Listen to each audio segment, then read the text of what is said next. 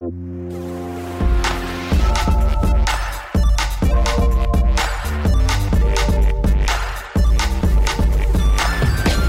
Ihr hört Rush, den Gaming-Podcast von Giga Games und Detector FM. Und in Folge 23 sprechen wir über das ja wohl meist erwartete Spiel des Jahres und auch das, was bisher äh, die besten Bewertungen eingefahren hat und seit Wochen die Schlagzeilen dominiert. Ich glaube, jeder weiß, wovon äh, ich rede, nämlich von Red Dead Redemption 2.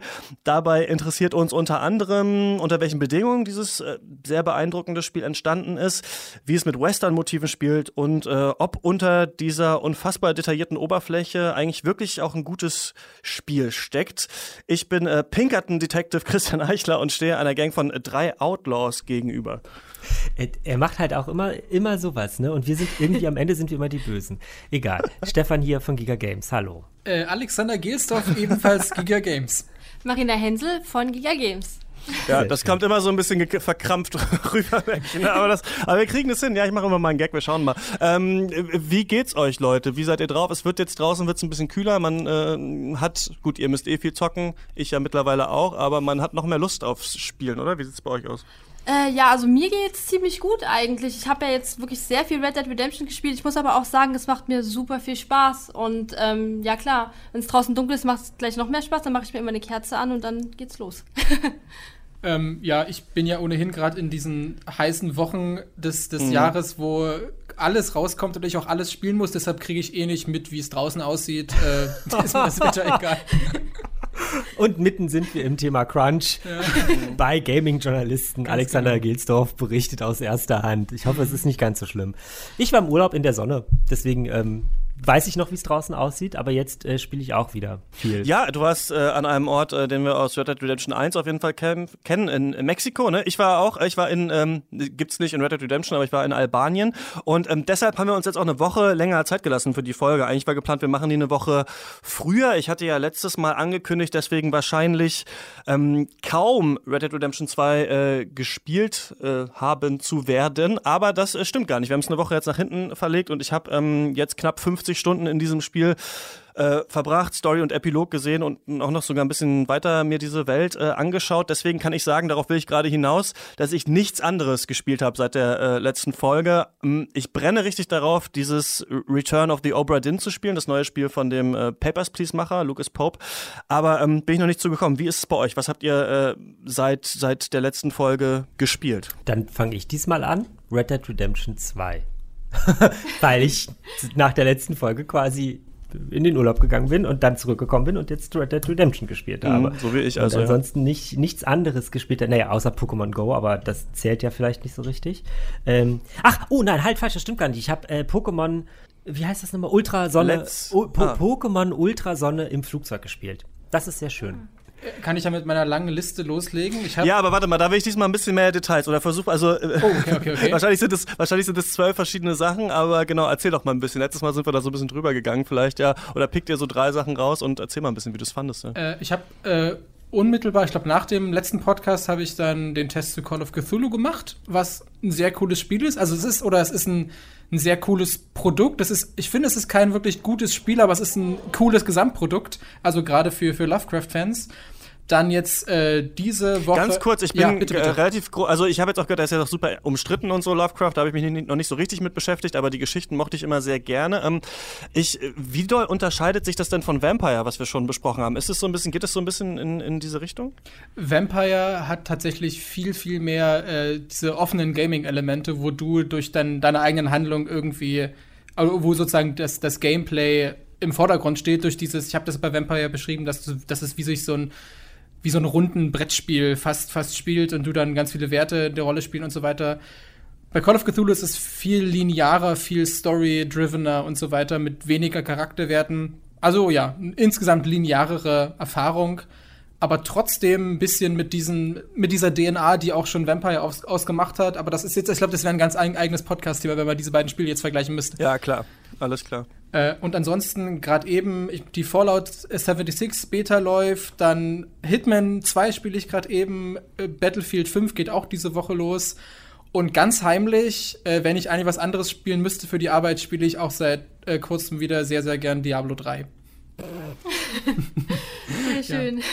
Ja, Seit Ste- Stefan verzieht das Gesicht, dass ich hier heimlich auch, auch noch andere Sachen spiele. Ich, ich, äh, ich freue mich darüber, dass du noch andere Hobbys hast, außer Spielen. Nein. Ja. Äh, Du spielst Ähm. gerne neben den anderen Spielen, die du spielen musst. Ja. Seit der BlizzCon oder vorher schon? Vorher schon. Okay. Äh, tatsächlich, weil gerade eben ja diese Seasons laufen und die eine Season geht es, glaube ich, noch bis Mitte Dezember und man kann halt immer so coole Sachen Ah, ich weiß, freispielen, du wie ein hast neues es- Truhenfach. Du hast es ja auch mal als so ein Zen-Spiel beschrieben, war das? Ja, Diablo also- 3? Also so ein Spiel, bei dem du dich quasi entspannst. ne? Genau, ich nutze das zum Beispiel zum Podcast hören. Äh, und ja, weil man muss halt, man muss sich schon ein bisschen konzentrieren, aber das ist so ein Automatismus und dann irgendwann muss man nicht mehr wirklich darauf achten, was man, was man macht, sondern kann sich nebenbei auf irgendwas konzentrieren. Äh, zum Beispiel so Solitär oder Minesweeper habe ich früher dafür immer benutzt, weil die auch, weil man dann irgendwann das System raus hat und sich einfach beschäftigen kann und trotzdem hat man dann ein Ohr frei, sage ich mal, für was anderes. Ja, ich bin auch immer ein Fan äh, davon, von so Spielen, die äh, in sich selbst anspruchsvoll sind, aber die man auch gut zu Podcasts spielen kann. Für mich ist immer Dark Souls dann ein super Beispiel. Ist ja am Anfang sehr anspruchsvoll und wenn man dann so ein bisschen weiß, wie es geht, kann man das auch super ähm, einfach ohne Ton einfach so vor sich hinspielen. So, ja, ganz Ja. cool. Ähm, Marina, wie ist bei dir? Ähm, nee, genau, ich habe auch Call of Cthulhu gespielt, ähm, neben, neben Alex, obwohl ich äh, die Tests nicht geschrieben habe. Und ähm, dann habe ich noch Dead by Daylight gespielt, was ja jetzt auch schon ein bisschen älter ist, aber mit einem sehr guten Freund spiele ich das äh, immer noch sehr, sehr gerne. Abends mal ein paar Runden. Alles klar. Und dann ähm, haben wir das auch äh, geklärt und äh, würde sagen, kommen zum Spiel, über das gerade alle reden und äh, jetzt auch wir. Und zwar ist es Red Dead Redemption 2.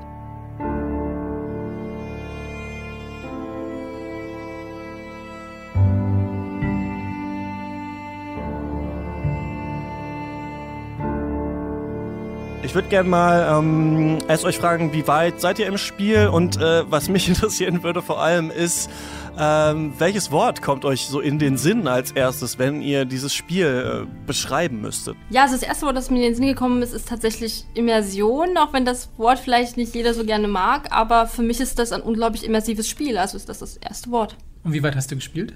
Bis, äh, bis ich würde gerade Level sagen, äh, bis Kapitel 4. Okay. Was quasi ungefähr drei Viertel ist, weil Drei es gibt Viertel. acht, nee, äh, Mann, immer sage ich acht, es gibt sechs Level und den, Genau. den, den, das lange Ende quasi noch, ne? Genau, genau. Nicht Level, Kapitel. Kapitel. ja. Ich bin diesmal ganz anders rangegangen. Ich habe das ja gerade erwähnt, wie man so ein bisschen normalerweise bei Tests so mit Zeitdruck und Deadlines und so weiter spielt und dann erstmal versucht, die Story äh, durchzurocken. Da äh, Marina dieses Mal den Test schreibt, habe ich da ein bisschen mehr Freiheiten und habe das einfach mal, hab mal was gemacht, was ich sonst nie gemacht habe in so einem Spiel, sondern ich habe einfach diesen, hab diesen, den, ich nenne es mal den Schneeprolog, habe ich durchgespielt, der ist ja relativ linear. Und sobald ich dann das erste Camp errichtet habe, habe ich einfach alles stehen und liegen gelassen, habe keine Quest angenommen, sondern einfach losgeritten und habe mich ein paar Stunden lang überraschen lassen, was die Welt so für mich bereithält und wollte mich jetzt erstmal nicht auf diese, die, die, die Story einlassen, sondern einfach mal gucken, was das Spiel unabhängig davon so bieten kann. Und wenn ich das Spiel zusammenfassen müsste mit einem Wort, dann wäre es, nee, nicht zusammenfassen, sondern das Wort, was mir in den Sinn kommt, sind eigentlich drei Worte und zwar ganz absurd, Kingdom Come Deliverance. Denn ich habe das Gefühl, auch jetzt im vor, vor, bei der Vorbereitung ähm, zu dem Podcast, das Spiel, gerade in diesem Jahr, womit ich jetzt Red Dead Redemption immer am meisten verglichen habe oder wo ich die meisten Parallelen gesehen habe, ist eben genau Kingdom Come Deliverance, was einen ganz ähnlichen Ansatz hat, was äh, in Anführungsstrichen relativ sperrig ist, sehr viel Wert auf Immersion legt, äh, möglichst realistisch sein will. Und natürlich ist das nochmal bei Red Dead ein ganz anderes Kaliber, was die, das, äh, das Budget und den Production Value und so weiter angeht. Aber ich finde, beide Spiele haben eine sehr ähnliche DNA von dem, was sie, was sie produ- kommunizieren wollen oder was, wie sie wirken wollen. Ich ähm, bin gerade in dem ersten Camp nach dem Epilog, von dem ähm, Alex gerade schon gesprochen hat, also in der, in der Nähe dieser ersten großen, größeren Ansiedlung Valentine und habe dort die ersten vier oder fünf Quests, die man halt sozusagen bekommt, ähm, jetzt auch alle abgeklappert und würde das Spiel mit der Eigenschaft nervig beschreiben.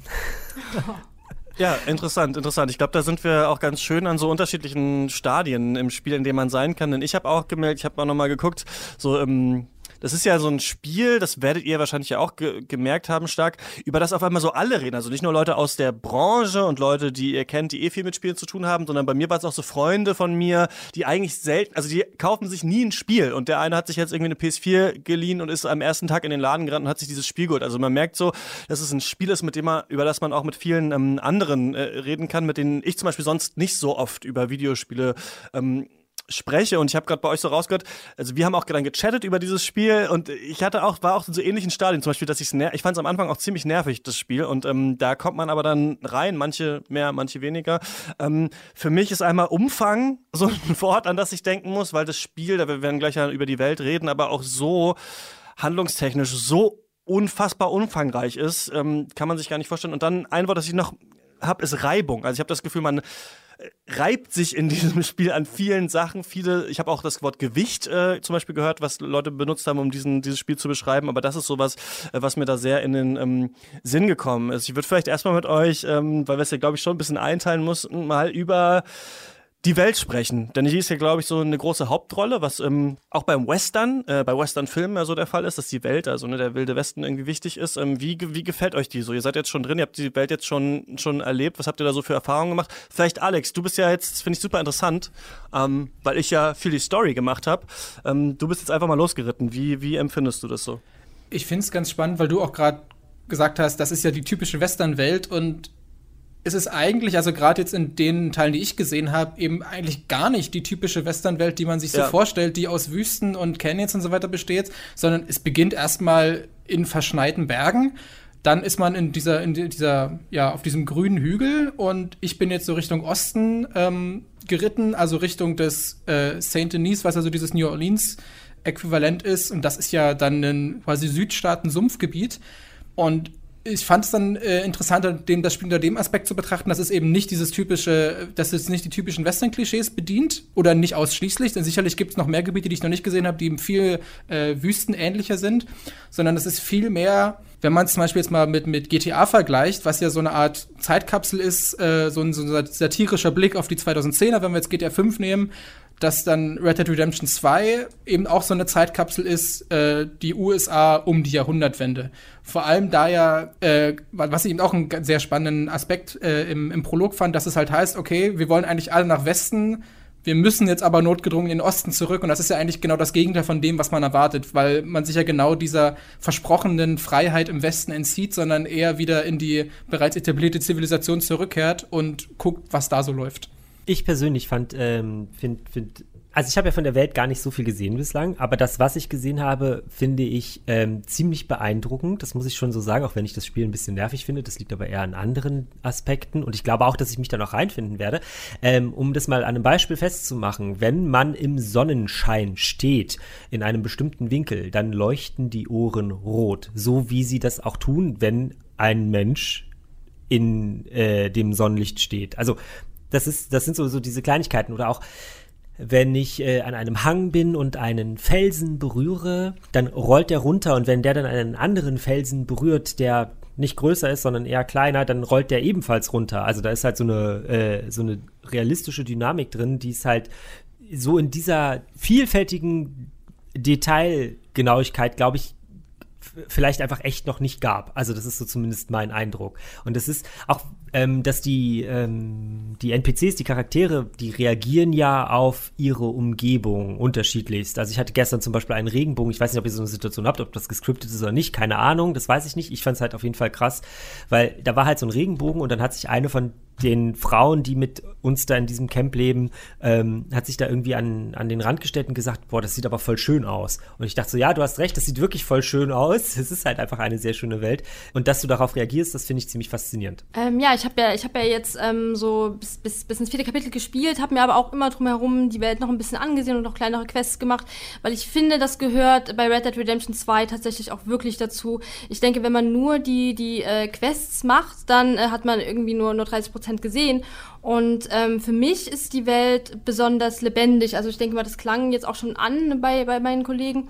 Ähm, aber eben gerade dieses Gefühl, dass wenn ich irgendwo lang, lang reise und ähm, dann steht da eben eine Person und äh, ähm, es gibt beispielsweise Räuber, die dann, die dann irgendwie eine, eine Postkutsche ausrauben und an, an der nächsten Ecke ist jemand, der braucht irgendwie meine Hilfe Und ähm, das finde ich unglaublich faszinierend. Das haben viele Open-World-Spiele so bis jetzt noch nicht geschafft. Ja, ich war auch ähm, total beeindruckt davon. Ne? Also das muss man, glaube ich, wirklich sagen, dass ähm, man muss das fast gesehen haben eigentlich. Man kann das, ich, hab, ich hatte das Gefühl, man kann es schwer erklären, warum dieses Spiel jetzt so faszinierend aussieht und noch eine Schippe über zum Beispiel einem Assassin's Creed Odyssey oder einem Spider-Man ist, was wir ja vor kurzem besprochen haben. Und Spiele, bei denen wir auch gesagt haben, die sehen auch schon toll aus. Oder ähm, Shadow of the Tomb Raider zum Beispiel. Und ich habe das Gefühl, es liegt ein bisschen daran, dass hier so Schichten über Schichten an absurden Details liegen, sodass du immer mal wieder kurz denkst, also das Gehirn spielt ja so den Streich zu denken, das ist gerade fotorealistisch, das ist wirklich echt. Das hatte ich öfter in, in dem Spiel, dass dann, wenn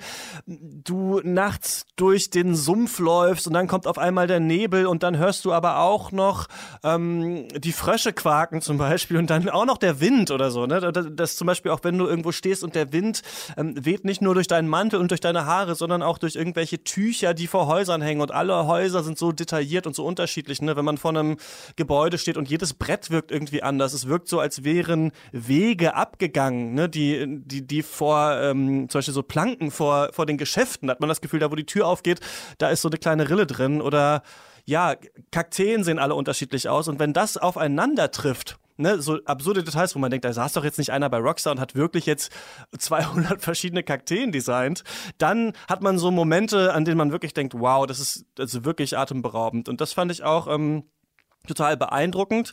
Und ich glaube, das braucht das Spiel aber auch, um dich oft ja dann so stupide von A nach B reiten zu lassen. Denn dann ist es einfach wirklich auch ein Erlebnis. Ja. Ja. Doch, aber äh, wahrscheinlich saß da genau jemand bei Rockstar und hat äh, 200 Kakteen designt. Und der hat auch nichts anderes gemacht die ganze Zeit, weil er halt der Kakteenbeauftragte war. Genau, das glaube ich auch. Und das ist natürlich auch die Frage, ob es dann, ähm, hat man in manchen Reviews ja auch gelesen, ob es das dann schmälert, ne? wenn man weiß, ah, die Bedingungen, unter, dieses, unter denen dieses Spiel entwickelt wurde, waren vielleicht nicht so gut, wie manche Stimmen sagen. Aber auf jeden Fall muss man sagen, dass es total beeindruckend ist. Und was ich auch ne, ein Wort, das mir also einfällt, ist nahtlos. Ich finde, Red Dead Redemption hat ja diese neue Eigenschaft, dass du jeden Charakter ansprechen kannst, der in der Welt ist. Und so werden ja auch Cutscenes in Anführungsstrichen eingeleitet. Und ich finde das allein so beeindruckend, dass wenn ich von hinten an einen Charakter anlau ähm, auf einen Charakter zukomme oder von vorne, dass der sich dann auch, wenn ich von hinten komme, natürlich umdreht und anfängt, mich anzusprechen. Das gibt es in anderen Spielen auch, aber so nahtlos wie in diesem Spiel habe ich das eigentlich noch nie gesehen. Und ich finde auch ne, die Animation zum Beispiel, also wie toll ist es animiert, wenn Arthur aufs Pferd steigt oder wieder absteigt, das sieht einfach wirklich verdammt realistisch aus, aber kommt natürlich mit einem Preis, äh, nämlich, oder zu einem Preis, nämlich, dass es sich dadurch eben viel langsamer und träger spielt als viele andere Spiele, die wir so kennen. Weil du gerade ja. sagtest, nahtlos, ich muss jetzt hier die, die absolute Noob-Frage stellen. Kann ich eigentlich irgendwann auch mehr Quests gleichzeitig annehmen oder muss ich immer nur die eine machen? Ähm, es gibt so Nebenquests, also die, äh, es gibt ja diese Fragezeichen auf der äh, ja. Weltkarte und wenn du da hingehst, dann lernst du so Neben, Nebencharaktere kennen und die haben oft Quests, die Sammelquests sind, ne? Oder töte diese vier Leute oder ah, sammel so, okay. äh, die Zigarettenkarten und sowas. Und das kannst du dann auch immer quasi nebenbei machen, aber eigentlich hast du immer nur eine Quest aktiv und ähm, genau, die musst du dann, die musst du dann abarbeiten. Ja. Das nervt mich. Äh, da wir gerade dieses Leute ansprechen angesprochen haben, haha, das finde ich äh, auch, auch sehr spannend insofern, dass ähm, es eben viel, viel mehr oder dass es diese Welt insofern lebendiger macht, dass es einem einfach viel mehr Interaktionsmöglichkeiten an die Hand gibt. Äh, ich hatte das in meiner Vorschau so formuliert, dass normalerweise bekommt man in Spielen eben ein Werkzeug in die Hand, das ist eine Waffe und man sagt ja so schön quasi, wenn dein einziges Werkzeug ein Hammer ist, dann ist halt alles, was du siehst, ein Nagel. Ja. Und so interagiert man mit der Welt. Und jetzt habe ich plötzlich, jetzt ist die Waffe zwar auch vorhanden, die ist aber eben nur eine von vielen Optionen. Ich kann genauso gut die Leute anrempeln, ich kann sie schubsen, ich kann, ich kann sie grüßen, ich kann sie verärgern. Und das entschafft plötzlich so eine Dynamik, wo ich plötzlich in der Situation nicht, nicht nur überlege, okay, bringe ich den jetzt um oder nicht, sondern hey, ich habe ja noch drei andere Optionen und die könnten vielleicht ganz, ganz andere Auswirkungen haben oder die Leute reagieren plötzlich auf mich. Und das, finde ich, macht das Spiel einerseits äh, extrem äh, ja, immersiv wieder, da haben wir dieses Wort, da komme ich nachher noch dazu, was ich mit noch, noch mit Immersion meine. Andererseits ist das, glaube ich, auch so ein, so ein Ding, was das Spiel extrem fummelig macht, weil man diese Art der Interaktion erstmal irgendwie auf dem Controller verteilen muss. Und mhm. ich glaube, jedem ist es schon mal passiert, dass man aus Versehen einen Typen erschossen hat oder geschlagen hat, den man eigentlich gerade grüßen wollte oder andersrum.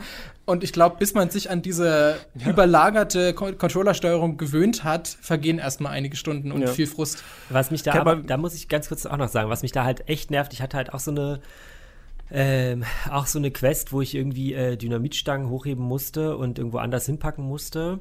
Und das hätte ich aus dem, was ich bislang aus diesem Spiel gelernt habe, eher mit Viereck, also ich spiele spiel auf der PlayStation 4, ich hätte das eher mit dem Viereck-Knopf gemacht sozusagen, weil das bislang die Aktionen quasi waren, die irgendwas ausgeführt haben am Ende. Nein, in dieser Quest musste ich es aber mit R2 machen. Das habe ich zum Beispiel auch nicht verstanden. Jetzt sind wir aber schon so ein bisschen ja. beim nächsten Thema. Ne? Aber das ist gar nicht, ja, ist auch gar nicht so schlecht, ähm, da gleich hinzukommen. Äh, ist, das ist auf jeden Fall so, dass ab und zu mal etwas aufheben, zum Beispiel auf Dreieck ist, mal auf Viereck und man sich da ganz gerne mal verfummelt, das stimmt. Ähm, was ich doch toll finde an diesem jeden Ansprechen, das ist natürlich jetzt nicht so tiefgründig, ne? Wie, man kann jetzt nicht mit jedem Charakter da wirklich wie in anderen Rollenspielen jetzt so mit einem Dialograt äh, oder verschiedenen Optionen wirklich viel entscheiden, was man sagt. Aber es ist allein witzig zu sehen, was Arthur Morgan eigentlich die Leute fragt. Denn das ist auch kontextabhängig. Also ich kann mich gerade, das war jetzt kurz äh, vor Ende, habe ich nochmal auch einen alten Speicherstand geladen und war mit ihm zum Beispiel in Saint-Denis, ne, dieser Stadt, die in New Orleans nachempfunden ist, am Hafen auf diesen Holzplanken und es hat geregnet geredet und äh, er hat richtig gefröstelt und das war also ich, auch so ein so beeindruckend, das zu sehen. Ähm, und hat dann auch die Leute angesprochen und äh, natürlich übers Wetter geredet. Ne? Ja, was für ein Scheißwetter hat er die dann gefragt oder so. Und das ist auch, auch, auch sau interessant. Oder ähm, ich bin einfach mal in irgendein Haus rein und unten haben so, und das war total auch unordentlich und die Möbel waren umgeschmissen und unten haben so Leute gepennt und er meinte auch so, ja, fellas, did you have a long night? Und dann sind die halt aufgewacht und haben einen sofort ab, äh, angeschossen. Also allein das ist auch ein eigener Spaß, glaube ich, und den du wahrscheinlich auch ein bisschen etwas, Alex, wenn wenn du viel durch die Welt ähm, geritten bist, einfach nur zu sehen, wie reagiert Arthur darauf und was gibt es hier eigentlich alles so zu entdecken. Und auch nach 50 Stunden, muss ich sagen, habe ich, glaube ich, kaum was gesehen von diesen, von diesen Events, die es da alle gibt. Ja. Ich finde auch ein interessanter Fakt, der mir aufgefallen ist, als wir jetzt die letzten vergangenen Tage in der Redaktion über das Spiel geredet haben, dass es anders als bei anderen Spielen äh, nicht so ein Thema war, okay, was hast du gemacht, was hast, also wie warst du aktiv, was wolltest du erreichen, bla bla bla, sondern man redet viel mehr darüber, okay, was ist mir in dieser Welt passiert? Was habe ich beobachtet? Ja. Denn das ist halt so eine Art von Spiel. Man ist, äh, das meine ich auch mit der Immersion, dass man eben nicht der der aktive Teil ist, der jetzt diese Welt beeinflusst oder verändert oder ähm, sie angreift oder wie auch immer, sondern man ist ein Rädchen in diesem, in diesem Mikrouniversum und muss sich halt auch den entsprechenden Gesetzen dieser Welt fügen und sei es nur die, die, die Pferdephysik. Zum ja. Beispiel auch so ein Detail, dass du ja, wenn du auf dem Pferd sitzt, dann steuerst du nicht das Pferd, sondern du steuerst den Arthur, der das Pferd steuert. Ja. Dadurch fühlst du das gleich wieder irgendwie über zwei Ecken um, äh, umständlich und äh, unintuitiv an, aber es ist nun mal mhm. wieder auch in Anführungsstrichen realistisch. Das ist halt eigentlich auch, äh, Marina, hattest du das nicht sogar so geschrieben in dem, also das, ähm, ähm. die Welt ist quasi nicht auf uns angewiesen, sondern sie existiert und lebt sozusagen auch ohne uns als, äh, als, als Spieler. Ähm, und wir sind zu einem Großteil, zumindest ist das bislang mein Eindruck von dem kurzen Teil, den ich bislang gespielt habe, tendenziell eher so, also ich als Spieler bin der Beobachter von dem, was Arthur widerfährt. So, so würde ich das jetzt mal beschreiben, weil bei anderen Spielen bin ich ja schon eher derjenige, der den Charakter wirklich spielt. Ich steuere natürlich jetzt auch AFA, also es ist jetzt kein Film oder irgendein so Kram, aber es hat irgendwie so ein bisschen so eine. Es fühlt sich manchmal so an wie ja. ein Film, ein sehr schöner. Kirk Hamilton von Kotaku hat in seiner Rezension da geschrieben, ich fand, das hat es ganz gut auf den Punkt gebracht. Es ist so, als würde man Befehle an einen Schauspieler geben, äh, anstatt sel als selber diese Person zu sein. Ich fand aber, das ändert sich ein bisschen nach einer Zeit. Ich hatte das Gefühl, dass nach mehreren Stunden man sich wirklich eingroovt und das ein Spiel ist, das dir sagt, okay, lern das jetzt mal alles, mach das so, wie wir das wollen, dann wirst du irgendwann auch verstehen, dass die, sich dieses Spiel anders spielt. Und ich habe wirklich das Gefühl gehabt, dass es nicht so diesen, dieses Gaming-ADHS in einem befriedigt. Ne? Also sofort dahin das Einsammeln, Looten, Aufleveln und so weiter, sondern wirklich sagt, ey, lass dich mal ein Komma ein bisschen runter und dann lass dich nochmal drauf ein. Aber das, damit können sich nicht alle wirklich arrangieren. Wie war das? Wie hast du das empfunden, äh, Marina? Ja, ich habe das, hab das, hab das auch so empfunden. Äh, ich wollte eigentlich, ich wollte vorhin noch, noch kurz, kurz einwerfen, und zwar, als wir über Pferde geredet haben. Ähm, das, weil das war so ein Schlüsselmoment irgendwie für, für mich in, die, in diesem Spiel. Ähm, man kann ja ganz, ganz normal reiten, aber wir hatten ja auch darüber geredet, über, über die Immersion. Und nach einer Weile hat mir das Spiel auch gesagt, wenn du, ähm, wenn du die, die Taste zum Reiten, also das X bei der, bei der, bei der PS4, im Takt mit dem Pferd drückst, dann ähm, verbrauchst du nicht so viel Ausdauer. Und dann dachte ich mir, krass, dass das Spiel das beachtet, weil genau das machst du auch, wenn du wirklich mit einem Pferd reitest, weil du genau auch im Takt versuchst, ähm, mitzureiten sozusagen. Und das, das, das hat, war für mich so ein Schlüsselmoment, als ich ähm, doch irgendwie gemerkt habe, wie Red Dead Redemption funktioniert und wie es versucht, realistisch zu sein das ist interessant, dass ihr diese ganzen Sachen ansprecht. Diese, diese, das ist, ich habe das Gefühl, es ist fast wie so eine Glaubensfrage. So sehen das manche, dass manche, sie haben es jetzt verstanden und äh, finden es in Ordnung, dass sich das Spiel so schwammig steuert. Andere sagen, ich komme da gar nicht rein. Ich finde manchmal bei Spielen, die so gute Bewertungen bekommen haben, denn der Metacritic-Schnitt von Red Dead Redemption 2 ist es ja 97.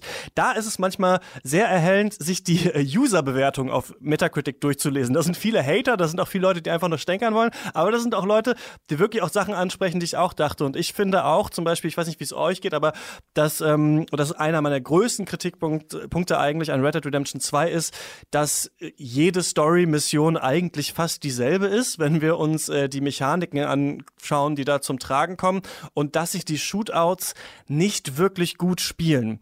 Also wir kennen ja Cover-Shooter und das ist ja auch Red Dead Redemption 2, aber das ist hier ein sehr starres System. Ne? Man wählt das, äh, die, etwas aus, hinter das man sich hocken möchte. Dann kann man mit dem äh, mit L2 eben zielen. Und dann ist es so, dass eigentlich das Spiel ein Auto-Aiming hat. Also ähm, der Charakter automatisch den Gegner anzielt. Und wenn man dann mit dem rechten Stick so ein bisschen nach oben geht, dann kann man Headshot verteilen.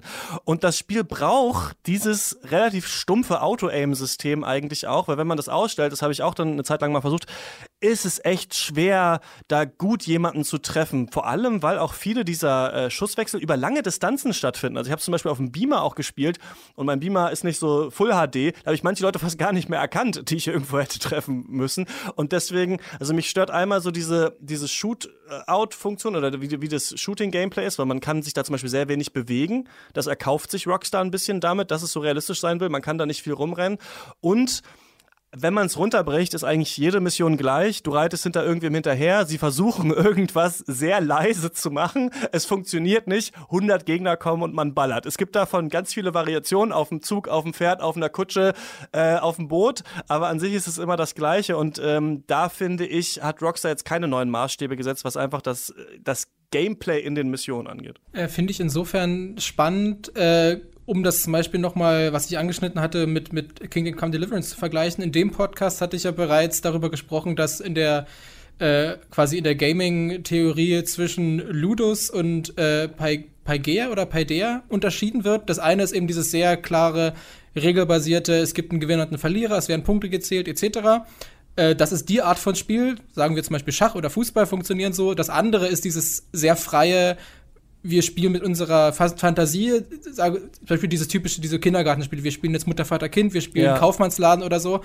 Und dass natürlich Videospiele historisch betrachtet natürlich fast ausschließlich die, die erste Variante abdecken und Punkte gezählt werden, man braucht einen Highscore, man hat einen Endgegner etc. Und das jetzt erst langsam, ich würde behaupten, so mit den Indie-Spielen, auch mit solchen Sachen wie Dear Esther, wo es überhaupt nicht darum geht, einen, äh, das Spiel zu gewinnen, sondern einfach interaktiv eine Geschichte zu erleben, äh, dass damit diese Grenzen dieses Mediums irgendwie gesprengt werden. Denn genauso, wenn man das jetzt mit Filmen vergleicht, der unterscheiden jetzt zwar auch in den verschiedenen Genres, wie, wie Western und Krimi und Horror und so weiter, aber wir unterscheiden ja auch in Gattungen. Äh, da gibt es halt die normalen Unterhaltungsfilme. Es gibt aber demgegenüber auch äh, zum Beispiel eine Dokumentation. Das ist auch ein Film. Niemand würde abstreiten, dass eine Dokumentation ein Film ist. Sie hat aber ein ganz, ganz anderes Ziel und eine ganz andere Form als so ein Unterhaltungsfilm. Ähm, und gerade wenn wir zum Beispiel darüber sprechen, dass Red Dead Redemption 2 vielleicht im klassischen Sinne gar keinen Spaß macht, weil sich die Shootouts nicht cool anfühlen, weil es nicht äh, flott genug ist, weil sich die, weil die äh, Steuerung hakelig ist. Trotzdem sind wir vollkommen fasziniert von dem, was da passiert und wir wir reden mit unseren Freunden drüber und sagen dann am nächsten Tag im Büro, oh, ich habe gestern das und das erlebt und ich habe das und das beobachtet. Das ist ja genauso nicht jeder Film, den wir sehen, gerade wenn das vielleicht ein Drama ist. Das Drama macht dann keinen Spaß beim Zusehen. Wir werden nicht im klassischen Sinne unterhalten, im Sinne von durch Spaß oder Humor unterhalten, aber trotzdem sind wir komplett eingefangen von dem, was da passiert und wollen das reflektieren, wollen darüber reden. Vielleicht fehlen da im Deutschen auch ein bisschen die Worte für. Also ich würde im, im Englischen sagen, das Spiel ist halt ist engaging, was was anderes ist als entertaining. Und ich weiß nicht, ob es ein, Deut ein deutsches Äquivalent dafür gibt, aber ich finde, dass dieses Spiel bringt das sehr gut auf den Punkt, dass ja Spiele bisher sehr ähm, sehr geradlinig sich auf dieses klassische du, es gibt einen, es gibt einen, äh, einen Gewinner und einen Verlierer und du sammelst Punkte und auf, auf dieses fokussiert Punkt, haben. Das ist ein super Punkt, aber da du, ich würde vielleicht unterstellen auch, da du ja hauptsächlich die Open World gespielt hast, interpretierst du jetzt vielleicht auch Red Dead Redemption eher als dieses offene Ja. Spiel, mit dem nicht jeder Spaß hat. Mein Kritikpunkt ist eigentlich, dass die Missionen eigentlich nie offen sind. Also die Missionen sind sehr, sehr gescriptet. Es geht fast immer in die gleiche Richtung. Da muss ich einmal einhaken. Es gibt oft Entscheidungen, die du treffen kannst. Das sind A- und B-Entscheidungen. Da fragt dich jemand, wollen wir das in der Nacht machen oder wollen wir es am Tag machen? Sollen wir Oder- hinten rumgehen oder vorne rumgehen? Oder greifst Sowas, du ne? an oder greif ich an? Genau, Ja, das suggeriert natürlich eine Entscheidung. Letzten Endes wird am Ende da trotzdem aber geballert, weil nichts funktioniert. Und ähm, das Interessante daran finde ich, dass Red Dead Redemption einerseits in der offenen Welt sagt, hier sind die Dinge schwierig, du musst erst einen Köder finden und dann wo, rausfinden, wo genau der Hirsch ist und du musst quasi unsere Systeme lernen, du kannst das hier offen angehen. In den Missionen, die aber im ganzen Spiel eigentlich nie sagt, ähm, hier ist die Basis, mach mal. So ein Assassin's Creed Approach. Wisst ihr, wo einfach so, ob du jetzt oben reingehst oder links, ist egal, sondern es ist immer so, du reitest hinterher, sie schleichen sich über einen Hügel an, dann also bis zum Ende des Spiels sagt jemand, ey Arthur, geh mal dahin. Ey, du, du knockst den aus, ich knock den aus. Und irgendwann denkst du dir so, ey Leute, ähm, könnte, das nicht, könnte das nicht offener sein? Oder was ich mir auch gedacht habe, könnte das nicht anspruchsvoller sein? Denn ich, ich würde sagen, die erste Mission und die letzte Mission sind gleich anspruchsvoll bei Red Dead Redemption. Jeder Shootout hat, hat den gleichen Schwierigkeitsgrad.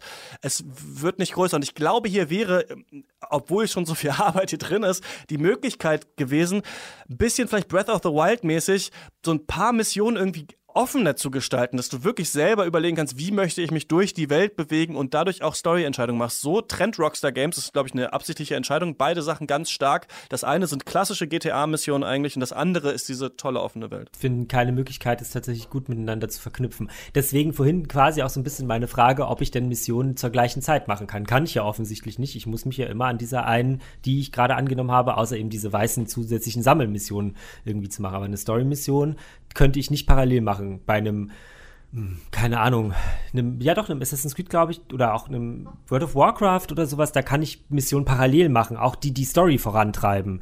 Und ich könnte sie theoretisch sogar unterschiedlich angehen, weil ich kann, äh, ja, gerade bei Assassin's Creed kann ich ja auch einfach niemanden umbringen und trotzdem mein Missionsziel erreichen oder ich bringe einfach alle um und erreiche mein Missionsziel. Ja, und Assassin's Creed ploppt ja auch da. Also Assassin's Creed ist eigentlich ein gutes Gegenbeispiel. Bei Assassin's Creed klatscht dir ja 20 Sachen auf einmal hin. Ne? Sammel hier das, mach hier, fache hier den Krieg an, hier ist noch ein Vor, hier ist noch ein Tier und das und das. Und du machst eigentlich alles auf einmal, bist nur am Looten und am durch irgendwelche Systeme dich durchdenken. Rockstar geht halt hier den ganz anderen Approach und ich finde es interessant. Denke aber, dass hier wahrscheinlich mehr äh, gegangen wäre, aber man sieht auch an manchen Stellen, dass das Spiel nicht ganz immer fertig ist. Also man sieht zum Beispiel, es gibt äh, in der Story später Punkte, an denen jemand sagt, ey Arthur, du musst entscheiden, gehen wir da lang oder da lang. Und dann sagt Arthur einfach, ohne dass du was drücken kannst, okay, wir machen das. Und da merkt man, okay, hier war, glaube ich, vorher mal geplant, dass ich was drücke, aber es ist nicht drin. Und ich könnte mir vorstellen, ähm, zum Beispiel ist es so, der letzte Punkt dazu, äh, dass ganz am Ende irgendwann das Gameplay-Feature eingeführt wurde bei mir, aber wirklich kurz vor Ende, dass ich meinen, äh, dass ich den anderen Charakteren Befehle geben kann, wo die hingehen sollen. Aber das war so nach 40 Stunden oder so und ich glaube auch nur für eine Mission. Also hier habe ich so an so ein paar Stellen gesehen, okay, da war wahrscheinlich auch mal mehr geplant, hat es aber nicht äh, reingeschafft. ja. Mhm. Ja, sie haben es ja aber auch schon zweimal, glaube ich, haben sie es verschoben und ähm, wollten es. Also auch ein Rockstar muss da bestimmt irgendwie ein bisschen auf diverse Zahlen gucken und äh, Versprechen halten, die sie nicht nur den Spielern, sondern natürlich auch den Menschen, die ihnen das Geld geben, gemacht haben. Ja. Es klingt gerade so, als sollte ich die Story gar nicht anfangen, sondern so weitermachen wie bisher. Ich, Marina, sag doch mal, sollte man die Story spielen? Ähm, ja, also in meinen Augen schon. Also ich finde sie, find sie ziemlich toll. Also mir macht es gerade sehr, sehr viel Spaß, die Story immer ein Stück weit voranzugehen und dann ähm, drumherum wieder ein paar Missionen zu machen und so von Gebiet zu Gebiet zu ziehen und das zu erkunden. Ich habe mir, ja, ich, ich kann mir halt vorstellen, dass es eben doch recht schnell ein bisschen langatmig werden kann, wenn man nur durch, durch die Welt reitet und nur so kleinere Sachen macht, weil man fühlt sich ja dann doch ein bisschen verloren vielleicht dann. Genau, das ist, äh, ich, ich glaube, man muss beides machen eigentlich. Und ich glaube, dass niemand, der dieses Spiel getestet hat, ich weiß nicht, ob du vielleicht die erste Person wirst, beides wirklich ausführlich machen kann, weil das Spiel so umfangreich ist. Also wenn wir uns anschauen, äh, ohne jetzt zu spoilern, aber es gibt diese sechs Story-Kapitel, danach gibt es zwei Kapitel Epilog. Und allein, also ich habe ich würde sagen, allein der Epilog hätten sie als 30 Euro DLC rausbringen können, so, äh, wenn es nicht Rockstar Games wäre und wenn nicht noch in einem Monat die ganze Online-Komponente äh, kommen würde, die man, die wir dann auch noch spielen können. Aber das Spiel ist so super umfangreich, dass ich glaube, um wirklich offen durch die Welt zu laufen, mal jagen zu gehen, mal dieses zu machen, mal jenes zu machen und die ganze Story durchzuspielen, 70 Stunden würde ich sagen, braucht man, braucht man dafür schon eigentlich. Ich habe dann, ich habe hauptsächlich eben Story gemacht und dann immer mal so ein bisschen hier von A nach B gegangen, aber eigentlich müsste man, glaube ich, für das volle Erlebnis ähm, beides machen. Aber deswegen ja. ist unser Test ja zum Beispiel auch noch nicht da weil ja. wir genau, die, also hat mehrere Gründe, aber das ist tatsächlich auch einer davon, weil wir eben sagen, äh, explizit für diesen Titel, wir machen halt eben nicht den, den Ritt, den wir sonst bei anderen äh, Spielen machen und ja. äh, machen nur Mission, Mission, Mission. Hauptsache, wir haben die Story durch und das Spiel beendet, damit wir wissen, wie halt das Ende ist und damit wir da irgendwie ein, ein Bild abliefern können, sondern in dem Falle sagen wir halt einfach, äh, nee, wir gucken es uns halt jetzt erstmal an. Und zwar so lange, wie wir dafür brauchen, bis wir der Einsicht sind, dass wir da tatsächlich eine äh, gute, gute Einschätzung zu abgeben können. Ja, und das ist interessant auf jeden Fall. Diese, ja. Am Ende, am Ende ist es vielleicht tatsächlich auch so, vielleicht machen wir auch gar nicht so den einen großen Testartikel, sondern nehmen einfach alle Artikel, die die Marina jetzt die ganze Zeit produziert, weil sie ja immer wieder äh, sozusagen so äh, kleinere, kurze Sachen nimmt und packen das zusammen und sagen, das ist jetzt halt einfach das, was wir aus diesem Spiel gelernt haben und das ist unsere, äh, unser Test. Und es gibt halt nicht nochmal diesen einen Test, weil vielleicht reicht auch einfach dieser eine Test gar nicht. Ja, ich glaube auch. Also ich glaube, um das wirklich tatsächlich komplett abschließend bewerten zu können, muss man es wahrscheinlich 100 Stunden gespielt haben, plus dann noch den Online-Modus. Also werden wir, glaube ich, alle irgendwann nächstes Jahr noch mal ähm, wissen, wie, äh, wie umfangreich und wie detailliert das Spiel wirklich war. Ich würde mit euch gerne einen kurzen ähm, Exkurs machen wollen und zwar äh, in den Western, denn ich habe ein Interview geführt, was jetzt ein kleiner Ritt werden wird durch die verschiedenen Western-Genres, die es so gibt. Denn wir haben natürlich jetzt noch gar nicht, obwohl wir schon ein bisschen gequatscht haben, noch gar nicht richtig über äh, die Story von Red Dead Redemption ähm, gesprochen. Und da ist es, glaube ich, ganz gut, wenn wir erstmal vorher äh, kurz nochmal so ein bisschen uns in Erinnerung rufen, was ist eigentlich der Western und ähm, ist das Spiel, Alex, du hast am Anfang schon gesagt, man reitet ja gar nicht nach Westen. Ist es überhaupt ein Western oder nicht? Darüber können wir äh, uns gleich unterhalten. Vorher ähm, das Gespräch mit Martin, äh, Dr. Martin Ganguli, der ist Filmpädagoge, unter anderem bei der Berlinale und ähm, der schaut mit Schülern Western und spricht mit ihnen darüber und versucht so ein bisschen äh, uns das Genre zu erklären. Schönen guten Tag. Ich grüße Sie. Ja, also 1899 ist eigentlich noch gerade die klassische Westernzeit, die bis in die 1890er geht. Aber die neuen Sachen sind ja dann schon im Regelfall Spätwestern oder Neo-Western oder wie auch immer man das bezeichnen möchte. Mhm. Können Sie mir mal was äh, erzählen? Der Western ist ja schon so ein, man kann sagen, amerikanischer oder US-amerikanischer Gründungsmythos, oder? Ja, absolut. Das hat man ja auch fleißig bedient bis in die 50er Jahre rein. Das wurde ja alles eigentlich glorifiziert dargestellt. Kritisch wurde es dann erst richtig später, so ab den 60ern. Wie, wie waren so die frühen Western aufgebaut? Also worum ging es da? Was waren da so die Protagonisten? Also spannend finde ich ja an der Geschichte des Westerns, oder an diesem Western-Genre, dass es eigentlich fast wie die Entwicklung eines Menschen ist. Das fängt ja ganz früh an, 1903, mit dem äh, großen Eisenbahnraub, der eigentlich ganz klein ist, weil er nur eine gute Viertelstunde geht. Ähm, das ist wie ein kleines Kind. Am Anfang ist es naiv, ja, also die haben die Guten haben die weißen Hüte auf und die Bösen die schwarzen. Das sind ganz einfache Geschichten, das sind so Serials, man könnte sagen ganz frühes Netflix, wo die Leute aber ins Kino gegangen sind, die durchaus unterhaltsam sind, die aber sehr naiv sind. Und dann gab es ja so dann langsam mit dem Tonfilm, Ende der Stummfilmzeit, Anfang des Tonfilmzeit, 30er Jahre, den epischen Western, der hat eigentlich auch dieses Gründungs Gründungsmythos sehr, sehr bedient. Ähm, da weiß ich nicht, Cecil B. DeMille hat da Filme gedreht über wie die Eisenbahn gebaut wurde. Und da waren die einzelnen Personen nicht ganz so wichtig, die kamen schon vor, aber es ging um dieses große Ganze, um wie toll das war, wie wunderbar. Dann wird es erwachsener, dann kommt nämlich die dramatische Zeit, späte 30er, 40er Jahre, sowas wie Stagecoach mit John Wayne, frühe John Ford Western wo man dann sagen kann, da sind schon so Charaktere drin, die auch durchaus Unterscheidungsmerkmale haben, aber gut, böse ist schon eher klar. Indianer sind sowieso immer noch böse in der Zeit. Und dann kommt man ja zur klassischen Westernzeit. 50er Jahre. Also wir haben da ja zum Beispiel High Noon ganz ausführlich gemacht, auch mit, mit äh, Schülern und Schülerinnen. Da ist auch die gut-böse Verteilung durchaus vorhanden, aber da wird schon geguckt, wie ist es, kritisch auf das Leben geschaut und die Charaktere haben Tiefgang. Ähm, das ist äh, ja wahrscheinlich wirklich der Höhepunkt des klassischen Western. Und dann kommt ja die Zeit, 60er Jahre und darauf folgen, wo das in Amerika nicht mehr so wichtig war, weil die Leute hatten auch ein bisschen genug von dieser Glorifizierung und Vereinfachung, kamen andere Genres auf, die spannend wurden. Und äh, Westernzeit war ja dann groß in Italien. Italo-Western, was ja fast äh, überzüchtet ist, wie, wie, so, so ein, äh, wie so eine Art Oper. Auch toll, aber auch sehr gewalttätig, muss man dazu sagen. Großartig äh, gibt es großartige Filme dabei. Verzweigt sich und erst in den 90er Jahren ist der Western wieder erfolgreich, Spätwestern. Das ist ja mit äh, erstaunlicherweise 89 mit dem ähm, Dances with Wolves, der mit dem Wolf tanzt, alles angefangen, Oscar überhäuft, dann kam auch Clint Eastwood mit Unforgiven und dann teilt sich das so ein bisschen auf in diese Spätwestern, die praktisch ähnlich funktionieren wie alte Western, neuem Gewand. Man denke an 310 to Yuma, was Mitte der 50er Jahre verfilmt wurde, äh, klassische Verfilmung und später, gut 50 Jahre später, mit äh, Christian Bale und Russell Crowe, wo, auch, wo der, die Schnitte schneller sind, die Gewalt stärker da ist, durchaus sehr spannend, aber alte Geschichte. Und dann gibt es die Neo-Western, die entweder in einer anderen Zeit spielen. Ja, also was weiß ich, wenn man an Brokeback Mountain denkt, das ist ja im zweiten Hälfte des 20. Jahrhunderts, auch mit einer ganz anderen Thematik und trotzdem Cowboy. Oder Neo-Western, die in anderen Gegenden spielen. Äh, wenn Sie einen österreichischen Film, der vor ein paar Jahren kam, das Finstre Tal, sehe, das ist eindeutig wie ein Western, aber das spielt in Österreichs Alpen. Also jetzt haben Sie es einmal aufgezeichnet, genau diese ganze Geschichte des Westerns, die verschiedenen Arten der Western, ähm, die es durch die Zeit hin gab. Es gibt wahrscheinlich aber auch Merkmale, wo man sagen würde, das muss drin sein, damit es ein Western ist, oder? Ja, also würde ich schon sagen, also da sind so, so die, die, die Heldenfiguren sind natürlich schon da. Der Lonely Ranger, ähm, es gibt die Bösewichte natürlich, es gibt die, diese Frauen, die ja auch meistens aufklappen in in diese, diese, guten, braven, reinen Frauen und dann in die etwas verruchten Salondamen, wobei jetzt äh, der Zinnemann in den 50er Jahren ja schon damit gespielt hat, mit bei Grace Kelly und Katie Jurado, wo es dann auch anders aussieht. Wir haben natürlich die weite Landschaft. Ja, früher war immer Monument Valley gedreht, das kann man sich heute nicht mehr leisten. Heute wird ganz viel in Kanada gedreht. Ähm, es kommen Pferde drin vor, äh, andere Tiere wie, wie Rinder etc., die Hüte, die Kleidungsstücke. Also solche Sachen sind schon sehr typisch für den Western.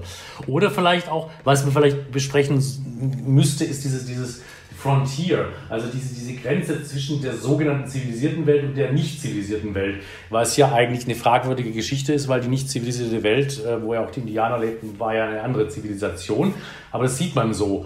Und wenn Sie die Serie Sons of Anarchy zum Beispiel anschauen, das ist ja eigentlich ein Biker-Film, der noch einen Hamlet-Erzählstrang drin hat, das ist auf eine gewisse Weise auch irgendwo ein Western, weil er spielt mit dieser Weite, mit diesen ähm, Frontier-Geschichten. Das würde mich äh, interessieren, wie denn dann die Spät-Western oder die kritischen Western dann, dann diese Western-Helden, die damals nicht reflektiert wurden oder nicht kritisiert wurden, wie die das kritisieren. Also was sind da so moralische Fragen, die auf einmal dann ins äh, Gedächtnis kommen, die diese Filmemacher auf einmal verhandeln wollen? Also man es wird erstmal, sieht man das schon mal optisch, die sehen einfach nicht mehr so clean aus. Ähm, sondern die sind da so richtig schon ein bisschen abgewetzt, schmutzig, dreckig.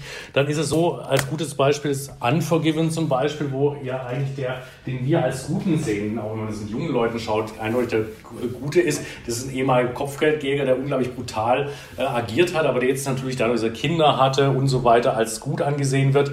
Und der trotzdem wieder drauf ist, äh, äh, äh, andere Menschen umzubringen, scheinbar für eine gute Sache, aber da, da changiert es ganz stark, macht Clint Eastwood auch großartig und dann haben wir im Gegenzug dazu zum Beispiel den Sheriff, ähm, der äh, eigentlich auch kein guter ist, ja, der letztlich will so ein Haus bauen und sonst äh, wird alles umgenietet, was er nicht brauchen kann. Also die Eindeutigkeit ist einfach nicht. Ja, wie ist es denn? Ähm, zwei Sachen, die mir da auch aufgefallen sind, auch als ich die Dokumente da von Ihnen äh, gelesen habe, ist ja einmal, dass, dass es viel um Territorium und Verteidigung geht und dann aber auch schon viel um ähm, ja so Selbstermächtigung durch Waffengewalt. Ja, das ist sowieso immer ein Thema, diese Selbstjustizsache. Da sind wir beim großen amerikanischen Thema dran. Das sieht man ja ein bisschen in den Wahlkampf rein. Das ist für Deutsche auch schwer nachzuvollziehen. Für die Menschen ist es einfach wichtig, dass sie eine Waffe haben, damit sie sich immer verteidigen können.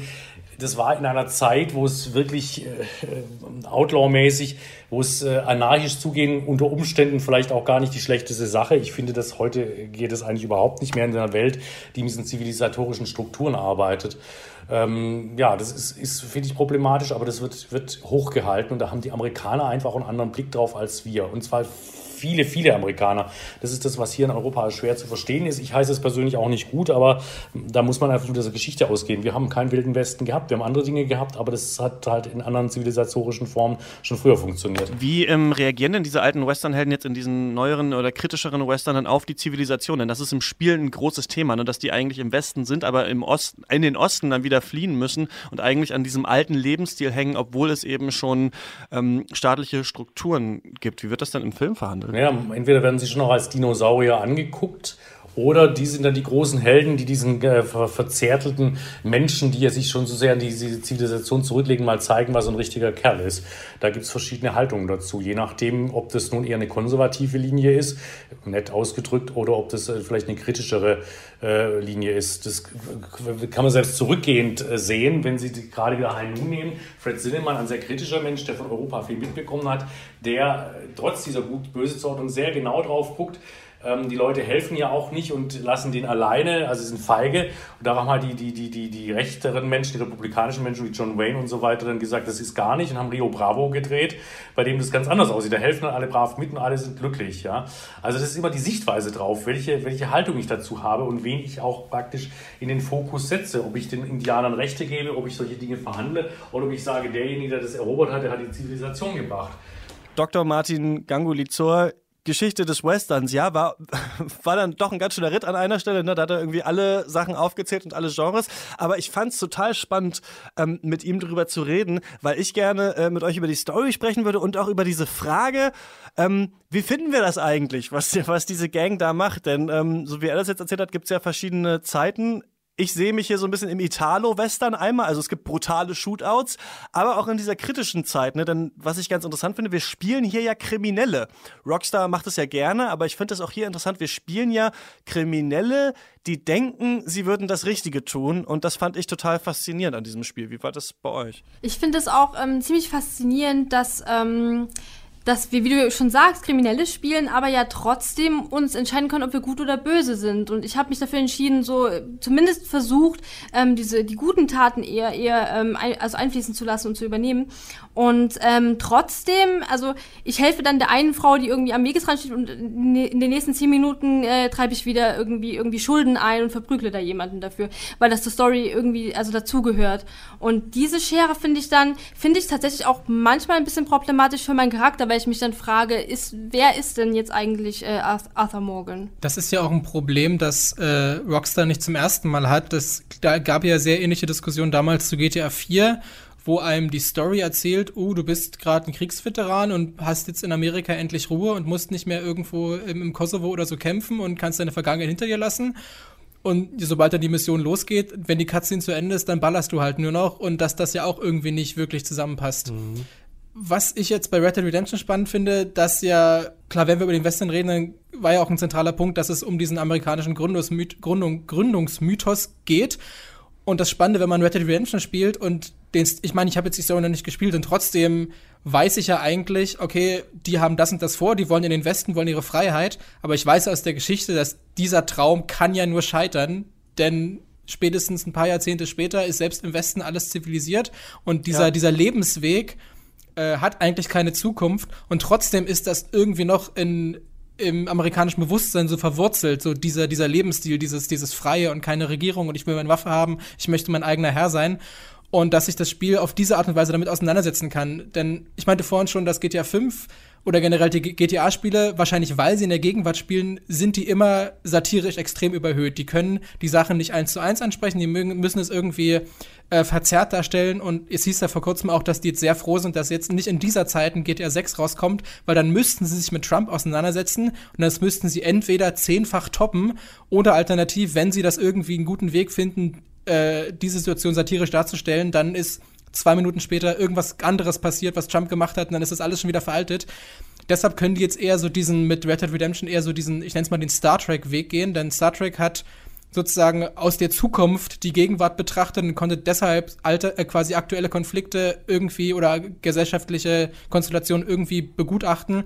Red Dead macht jetzt aus der Vergangenheit und kann sozusagen aus der, aus der vergangenen Sicht die Gegenwart irgendwie ein bisschen aufarbeiten. Das finde ich spannend. Mhm. Ja, ich finde ähm, ganz interessant, dass, glaube ich, Red Dead Redemption 2 sich hier auch so eine Art Videospiel-Dilemma stellt, ähm, über das ich vielleicht auch gerne in der nächsten Folge, müssen wir mal gucken, ob wir das da hinbekommen, äh, machen würde, weil ja Hitman 2 kommt. Und ich würde mich eigentlich ganz gerne mal damit beschäftigen, wie Spiele das Töten rechtfertigen. Also, weil, weil in ganz vielen Spielen töten wir ja andere Menschen und ähm, irgend, im echten Leben will das ja eigentlich niemand tun. Das heißt, das Spiel muss ja eigentlich einen Grund uns dafür liefern, warum wir das machen. Ich denke mal, Entmenschlichung wird zum Beispiel eins sein. Bei Red Dead Redemption 2 ist es so, dass diese Gruppe ganz oft angegriffen wird, also sich quasi selbst verteidigen muss, aber ja immer schon den ersten Schritt selbst gegangen ist. Zum Beispiel, also sie will den Zug überfallen und dann sind da eben ähm, Polizisten drauf oder Menschen, die dort arbeiten, die dann angreifen und dann wirkt es für dich als Spieler so, okay, dann muss ich mich ja jetzt verteidigen, ne? weil jetzt werden wir ja angegriffen. Aber eigentlich sind, ist diese Gruppe, die wir spielen, das sind natürlich Kriminelle und auch Massenmörder, zumindest dann bis zum Ende des Spiels, denn ja, es wird sehr, sehr viele Shootouts geben. Und das ist ja immer so die Frage, ludonarrative Dissonanz heißt es ja, haben wir schon oft drüber gesprochen, gibt es bei Uncharted und gibt es auch bei vielen anderen Spielen, ne, dass irgendwie das eine passt nicht so zum anderen. Und ich finde es hier ganz clever, dass Rockstar in diesem Spiel sagt, ihr spielt Kriminelle, aber das sind eigentlich verblendete Kriminelle, denn eigentlich denken die, sie machen das Richtige. Und dadurch finde ich, funktioniert das hier doch ganz gut. Man kann jetzt entweder sagen, okay, das funktioniert trotzdem für mich nicht so richtig, weil dadurch wird ja am Ende dann kein Statement gemacht. Aber wenn man so weiß, du hast es schon so ein bisschen angedeutet, Alex, wo das hingeht oder auch den ersten Red Dead Redemption gespielt hat, dann kann hier schon auch so ein Kommentar drin sein. Das finde ich einfach so ganz, ganz interessant. Denn es gibt ja, wir haben ihn noch nicht angesprochen, Dutch Vanderland, der diese, der diese Gang anführt, der ja immer sagt, ey, wir müssen noch ein Ding machen, wir müssen noch ein Ding drehen, dann haben wir Geld, dann setzen wir uns zur Ruhe. Und man und es ist auch sehr repetitiv in den Missionen. Irgendwann denkt man sich, sorry, das wird doch nicht mehr klappen. Und ähm, das finde ich hier ganz, ganz intelligent. Aber ich glaube, wir sind ja, wie er, ähm, Herr Ganguli gesagt hat, schon auch so, schon im, späte, im späten kritischen Western. Aber wir sind noch nicht im Spiel, wo man keinen mehr töten muss. Also so weit sind wir irgendwie noch nicht. Glaubst du, also, weil du es gerade gesagt hast und ich das einfach nochmal nachfragen muss, weil ich das halt vollkommen anders sehe bislang. Wie gesagt, ich habe noch nicht so viel gespielt, aber ich finde nicht, dass Dutch als Charakter auf mich wie ein verblendeter kleiner Junge wirkt, sozusagen, der denkt, er macht alles richtig auf dieser Welt und äh, macht deswegen quasi irgendwie versehentlich irgendwelche Fehler und ähm, erschießt Leute, sondern das, was ich von dem sozusagen als Charakter, jetzt gehen wir zwar relativ tief in diese ganze Frage hinein, aber was ich von ihm sozusagen als Charakter mitbekommen habe, ist ihm das schon ziemlich klar, was der tut und der macht es einfach, ich, vielleicht ist das auch das, was mich stört an diesem Spiel. also für mich ist relativ klar, dass der der, der weiß, dass das, was er macht, das ist nicht richtig äh, und er macht es trotzdem, weil es ihm Spaß macht. So. Und der ist für mich auch nicht vertrauensvoll und vertrauenswürdig. Und der ist ja, am Ende ist er ja eigentlich auch, wenn man jetzt sozusagen auf den ersten Teil zurückblickt, der ja lange nach dem jetzt zweiten Teil sozusagen spielt, ist er ja eigentlich auch der Bösewicht. So. Mhm. Und deswegen sehe ich das jetzt zum Beispiel überhaupt nicht so, dass, dass man sagen kann, dass er irgendwie in irgendeiner Art und Weise verblendet sei. Ich finde, ähm, ich, ich, ich, finde, ich finde ja irgendwie ähm, so, dass mit den späteren Missionen, aber ich denke, das kann man, das kann man, glaube ich, auch ganz unterschiedlich sehen. Aber für mich war das so, dass mit den späteren äh, ähm, Missionen das so ein bisschen rauskam, dass Dutch ähm, nur das Beste für die Leute in seinem Camp will und dass, dass, er, dass, er, dass er unbedingt möchte, dass diese, diese Menschen eben diese, dieses Paradies irgendwie erreichen mit, mit, dem, mit, dem, eben mit diesem nächsten, nächsten einen Überfall, den sie noch machen müssen, ähm, der ja irgendwie nie klappt. Und, ähm, und er will unbedingt dieses Paradies erreichen und will unbedingt, glaube ich, ja, ähm, hat auch diese unglaubliche Verantwortung die er, die, für, für, für diese Menschen.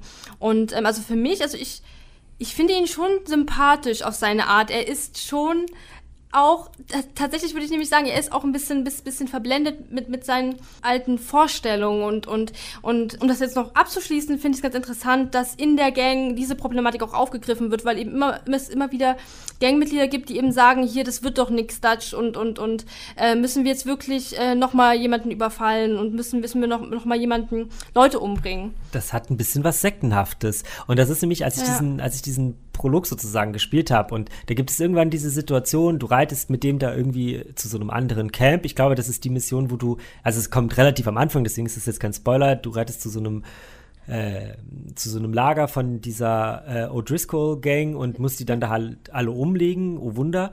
Und dann sagt er irgendwann auf dem Ritter so, ja, vertraust du mir etwa nicht? Und ich als Spieler, als Beobachter von außen sitze da und denke mir so, nee, ich vertraue dir nicht. Du bist der totale Affe. Du bist, du bist total gaga in deinem Brain warum soll ich dir denn jetzt nachreiten? Und das, das ist, ich glaube, das ist, was mich an diesem tatsächlich jetzt wirklich so ein bisschen, ich merke es immer wieder, je mehr ich darüber rede, desto mehr merke ich, dass mich das tatsächlich stört, ja. dass ich halt Arthur da auch überhaupt nicht aus diesen Fängen quasi befreien kann. Ja. ja. ich möchte ja, ich möchte gerne meinem Charakter, meinem Arthur sozusagen, den ich spiele, den möchte ich quasi eigentlich gerne daraus befreien und das kann ich überhaupt nicht. Rockstar lässt mir nicht die Möglichkeit.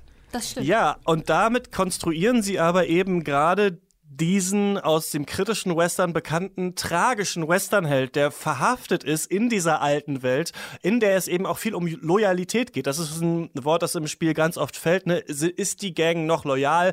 Zu Dutch will sie diesen Weg weitergehen. Was ist eigentlich diese Outlaw-Ehre, von der die reden? Ist es nicht einfach nur ähm, kriminell, irgendwelche anderen Leute auszuplündern? Nein, die sagen ja irgendwie, wir, wir leben noch in Freiheit. Ne? Wir haben eigentlich die höheren Ziele.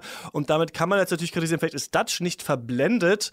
Aber ich glaube auch, er, er denkt selber schon auch, das ist ja immer die Frage, was denkt der Autokrat wirklich, ne? Aber er denkt schon auch, dass er das schaffen kann. Das Traurige oder das Tragische am Spiel ist eben, dass so Charaktere wie Arthur Morgan und auch John Marston, der in diesem Spiel auch wieder auftaucht, ihm eben hinterherlaufen. Und die Frage ist immer, ne, wie lange werden sie es tun? Das will ich natürlich jetzt nicht spoilern. Aber diese Leute sind schon verblendet. Und ich finde, Rockstar umschifft es ganz gut, indem da eben auch Kinder sind und da ist ein Koch und da sind auch Frauen in diesem Camp. Und es wirkt eigentlich, es ist ja nicht so zynisch wie die anderen Spiele. Und deswegen wirkt es sehr familiär. Und das ist aber zumindest das eigentlich Gruselige an der ganzen Geschichte. Denn eigentlich ist es eben nicht okay, was die machen. Und das werdet ihr dann quasi auch immer weiter in der, in der, in der Story merken. Ja. Ich finde, du hast gerade, also Stefan, du hast gerade einen ziemlich äh, spannenden Punkt aufgegriffen, als du meintest, das ist nicht mein Arthur. Und das ist vielleicht genau das Ding, dass man oder dass einem vermittelt wurde über die letzten Jahre, weil irgendwie jedes AAA-Spiel, was irgendwie Rollenspielelemente hat, äh, hat, sagt halt, ja, hier, da ist dein Charakter, du machst aus dem, was du willst und du wirst die Welt verändern und die, das Mädchen retten und bla bla bla. Und jetzt ist es halt wirklich so, naja, was wir vorhin hatten, dir passieren halt Dinge, du bist nicht der, die aktive Kraft in dieser Welt. Das heißt, du begleitest Arthur durch dieses Spiel, aber du bist nicht Arthur. Du bist nicht der, der irgendeine Art von, von ähm, bin, Agency hat. Ich bin ausnahmsweise mal nicht Gott. Ja. Gut, hätten wir das geklärt. Dann war's das jetzt. Aber ich glaube, wir würden schon alle sagen, also bevor wir zu den Arbeitsbedingungen kommen ähm, und zu Crunch und zu äh, Gewerkschaften, würde ich euch noch fragen, würdet ihr dieses Spiel empfehlen? Also würdet ihr sagen, man sollte, man sollte vielleicht in den Laden gehen und sich das, sich das kaufen? Oder ich würde, um mal den Anfang zu machen, ich würde sagen, man sollte das schon gesehen haben. Ob man es unbedingt gespielt haben muss, das weiß ich nicht. Da sollte man echt vielleicht mal irgendwo reinspielen oder sich ein Let's Play anschauen. Aber diese Welt, sollte man schon gesehen haben, würde ich sagen. Ja, ja finde ich auch. Man sollte es gesehen haben, auch wenn ich äh, ja tendenziell ein, ein bisschen negativer, was eigentlich gar nicht so ist. Ich finde es ja trotzdem gut. Es gibt nur so ein paar Aspekte, die mich nerven. Ähm, aber ich finde auch, dass man es gesehen haben sollte und im Idealfall vielleicht sogar nicht in einem Let's Play, sondern äh, dann bei jemandem auf der Couch sitzen, der es spielt ja. und dass ja. man es halt dann auch wirklich in einer nicht nur guten Qualität, sondern dass man halt auch das, das Gefühl dann sozusagen äh, live miterleben kann. Ähm, ja, würde ich auch sagen, besonders wenn, wenn man eben offene, große offene Welten mag und wenn man ähm, immersive Spiele mag. Ich glaube, dann sollte man sich Red Dead Redemption 2 auf jeden Fall ansehen, ob nun per Let's Play oder selbst, selbst spielen oder alternativ auf die technisch noch bessere PC-Version warten und dann wie beim ersten Teil nach zehn Jahren immer noch enttäuscht sein. genau, das wird nochmal spannend. Aber ja, Stefan, das ist ein guter Punkt. Natürlich doch, man muss es eigentlich auch gespielt haben, weil natürlich das Abgefahrene, die Interaktionsmöglichkeiten darin ist. Ne? ist ja nicht, man guckt ja keinen Pixar-Film oder irgendwie Marvel, sondern man kann sich da tatsächlich drin bewegen. Das ist natürlich toll. Ähm, wir möchten ein bisschen auch über die Arbeitsbedingungen sprechen, unter denen solche Spiele entstehen. Wir hatten das Thema hier ja schon mal in der Sendung, dass in vielen Entwicklerstudios gecrunched wird. Das bedeutet, dass es in vielen Unternehmen so ist, dass kurz vor Release eines Spiels oder kurz vor Trailer eines neuen Spiels oder Gameplay, äh, Demo eines neuen Spiels einfach sehr, sehr viele Überstunden gemacht werden, weil Produkte fertig werden müssen. Und vor dem Launch von Red Dead Redemption 2 äh, gab es auch schon wieder einige Entwicklungen in dieser Thematik. Das werden viele schon gehört haben, aber ich fasse das jetzt nochmal kurz zusammen. Dan Hauser, der Vizepräsident von Rockstar, der hat in einem Interview mit dem Magazin Vulture gesagt, dass sie 100 Stunden Wochen an Red Dead Redemption 2 gearbeitet haben. Kurze Rechnung, das würde bedeuten, dass man 14 Stunden Tage arbeitet an sieben Tagen die Woche. Also jeden Tag auf Arbeit kommt und 14 Stunden da bleibt, dann hätte man gerade noch ja, 10 Stunden, um zu schlafen und müsste eigentlich schon wieder auf der Arbeit sein. Normal ist natürlich eher eine 40-Stunden-Woche. Danach gab es in der Gaming-Presse einen ziemlichen Aufschrei. Rockstar hat auch gesagt, dass sich jetzt Mitarbeiter von ihnen äußern dürfen. Da haben sich auch viele positiv über das Unternehmen ausgesprochen, manche auch eher kritisch. Und dann hat Jason Schreier von der US-Seite Kotaku eine eigene Recherche zu diesem Thema veröffentlicht, aus der eigentlich hervorgeht, kann man sagen, es gibt nicht so richtig ein einheitliches Bild. Ne? Rockstar Games, die haben ganz viele verschiedene Studios mit vielen verschiedenen Mitarbeitern und äh, ganz vielen verschiedenen Aufgaben natürlich da auch. Und Jason Schreier hat eben mit mehreren ehemaligen und auch aktuellen Mitarbeiterinnen und Mitarbeitern gesprochen. Und viele haben gesagt, dass sie es lieben, für die Firma zu arbeiten, aber mehrere meinten auch, dass sie Probleme haben mit den Arbeitsbedingungen dort. Und äh, die haben laut Kotaku unter anderem über diese Probleme gesprochen. Es wurde gesagt, dass in einigen Studios äh, unbezahlte Überstunden verlangt werden, entweder direkt per Mail oder indirekt. Manche sprechen auch äh, von einer, Zitat, Kultur der Angst und sagen, dass es bei Rockstar vor allem wichtig ist, lange anwesend zu sein, egal was man da eigentlich gerade äh, vorm Computer wirklich macht. Viele haben gesagt, sie mussten über längere Zeiten, 55 bis 60 Stunden pro Woche arbeiten. Andere sprechen sogar von 80 Stunden pro Woche. Viele haben gesagt, dass sie auch am Wochenende arbeiten müssen. Also viele dieser dieses Pools an Menschen, die äh, von Kotaku interviewt worden sind, ungefähr 80 äh, Menschen insgesamt. Manche haben auch gesagt oder davon erzählt, dass man sich bei Beginn der Arbeit in ein äh, Programm einloggen muss, sodass man dann auch vom Unternehmen so überwacht werden kann und dass sie deswegen auch ein bisschen Schiss haben, dass eben ihre Arbeitszeit so stark überwacht wird. Und manche haben auch gesagt, dass diese Crunch-Perioden schon 2016 angefangen haben.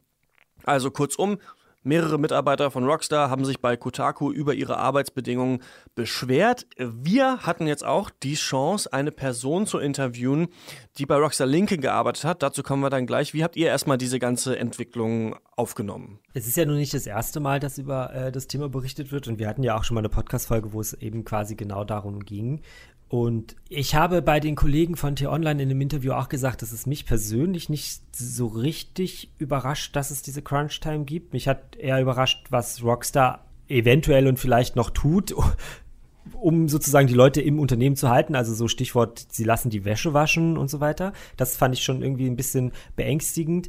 Muss aber auch sagen, dass ich der felsenfesten Überzeugung bin, ich weiß es natürlich nicht, aber ich bin der felsenfesten Überzeugung, dass es zumindest bei den großen Titeln, egal ob es jetzt ein Spiel von Rockstar ist, ob es jetzt ein Spiel von EA ist, ob es selbst ein Bethesda-Spiel ist, sonst irgendwas, immer solche Phasen gibt. Nur das Ausmaß ist vielleicht bei Rockstar unter Umständen noch ein bisschen pikanter, als es eben sonst der Fall sei, äh, ist. Und was mir auch aufgefallen ist, was auch so ein, so ein wiederkehrendes Element ist, wenn man über Crunch redet, dass irgendwie so, dass das schwächste Glied in so einem Unternehmen sind halt immer die äh, QA-Leute, also Quality Insurance, die letztlich das Spiel testen. Das klingt natürlich im ersten Moment wie so ein Traumjob hier, du kriegst Geld und kannst den ganzen Tag das Spiel spielen und dann sagst du uns, was du davon denkst, aber letztlich ist es ja, die, die sind halt die Leute, die permanent äh, jedes Feature testen müssen, die müssen nach Bugs suchen, die müssen bestimmte äh, äh also Situationen herstellen, vielleicht, vielleicht ein Bug ganz selten ist und die müssen dann erstmal acht Stunden den vorbereiten, um eventuell diesen Bug zu triggern, ihn zu finden. Und das sind natürlich in Anführungsstrichen ungelernte Arbeitskräfte, die natürlich auch unter diesem Druck leiden, dass sie ja per se leicht ersetzbar sind. Und ich finde, das ist halt so ein wiederkehrendes Thema, dass die schlimmsten Stories jetzt nicht unbedingt nur bei Rockstar, sondern generell, wenn man über Crunch redet, dass die meistens aus so einem Department kommen. Genau, und eines dieser Studios, in denen eben auch QA gemacht wird, ist Rockstar Lincoln in Großbritannien. Und eine Person, die da mal gearbeitet hat, hat uns äh, ein Interview zu ihrer Zeit da gegeben. Und an diesen Kontakt sind wir über die internationale Organisation Game Workers Unite gekommen. Die haben eigentlich das Ziel, eine Gewerkschaft für Mitarbeiter der Spieleindustrie aufzubauen und äh, arbeiten da gerade dran in unterschiedlichen Ländern, zum Beispiel auch in Deutschland. Wir werden in diesem Podcast später noch mit dem Gründer der britischen Division von dieser Organisation sprechen. Aber erstmal zu unserem Interview mit dem ehemaligen Rockstar Lincoln Mitarbeiter. Wir hatten E-Mail-Kontakt. Die Person möchte anonym bleiben. Und wir haben dieses Interview auch an Rockstar weitergeleitet und um Kommentar gebeten. Bisher haben wir noch keinen Kommentar von Rockstar erhalten. Falls das noch passiert, dann werden wir den in den Podcast-Notes ergänzen. Hier also jetzt unser Interview. Das hat ursprünglich auf Englisch natürlich stattgefunden, haben wir aber übersetzt. Frage: Arbeitest du noch bei Rockstar? Zitat. Nein, ich habe im Lokalisierungsdepartment bei Rockstar Lincoln gearbeitet, aber dieses Jahr gekündigt, als die Überstunden mehr wurden, der Beginn des Crunches. Und ich gesehen habe, dass das keine guten Auswirkungen auf mich und meine Gesundheit haben würde. Zitat Ende. Frage. Habt ihr eine Entschädigung für die Überstunden bekommen? Zitat, nein, alle Lokalisierungstester sind fest angestellt und bekommen ein normales Gehalt. Das ist nicht großartig, aber man kann davon leben. Sie werden nicht für Überstunden bezahlt. Zitat Ende. Frage, wie schlimm waren die Überstunden, von denen du sprichst? Zitat, für die Lokalisierung waren es sechs Tage die Woche, a zehn bis zwölf Stunden. Zitat Ende. Frage. Kennst du Menschen, deren Gesundheit oder persönliches Leben durch die Arbeitsbedingungen bei Rockstar beeinflusst wurden? Zitat. Ja, die Menschen haben keine Zeit oder sind zu müde, um auszugehen, ins Fitnessstudio zu gehen, zu kochen, zu Events zu gehen oder ihre Familie zu besuchen. In Lincoln macht alles um 17 Uhr zu und man muss manchmal bis 21 Uhr arbeiten. Du lebst für diese Arbeit. Viele haben gekündigt zu anderen Firmen, manchmal ohne einen neuen Job. Menschen akzeptieren schlechter bezahlte Jobs einfach nur, um bei einer anderen Firma zu sein. Gesundheitlich hat sich meine emotionale Situation sehr stark verbessert, seitdem ich gekündigt habe. Ich hasse es nicht mehr zur Arbeit zu gehen. Ich hasse mich selbst nicht mehr und ich muss mich selbst nicht anlügen. Zitat Ende. Frage. Was denkst du, sollte sich in der Industrie ändern? Zitat, vernünftige Stunden. Wenn Überstunden gebraucht werden, sollten sie optional sein und bezahlt werden. Zitat Ende. Frage. Wie fühlst du dich jetzt, da Red Dead Redemption draußen ist? Zitat. Als diese Arbeitsbedingungen rausgekommen sind, war ich sehr wütend auf das Spiel, die Firma und mich selbst. Für eine kurze Zeit wollte ich, dass alle dieses Spiel boykottieren. Aber man muss sich daran erinnern, dass die Bonusse dieser Menschen, die schlecht behandelt werden, sich nach den Einnahmen des Spiels richten. Aber natürlich erhalten auch die Menschen mehr Geld, die andere schlecht behandeln. Also bin ich zerrissen. Ich denke, es ist unrealistisch zu erwarten, dass Menschen ein 97 von 100 Spiel nicht kaufen, aber trotzdem sollten sich die Arbeitsbedingungen ändern. Menschen denken oft, dass Spieleentwickler, die sich über Firmen beschweren, keine Passion für das Spiel haben. Ich kann dir sagen, dass das das beste Produkt ist, an dem ich je gearbeitet habe. Wenn ich sehe, wie Menschen das Spiel in der Sprache spielen, die ich und mein Team übersetzt haben, ist das fantastisch, vor allem wenn sie über Witze lachen, die wir eingeführt haben. Jeder bei Rockstar ist sehr stolz auf sich und das dürfen sie auch.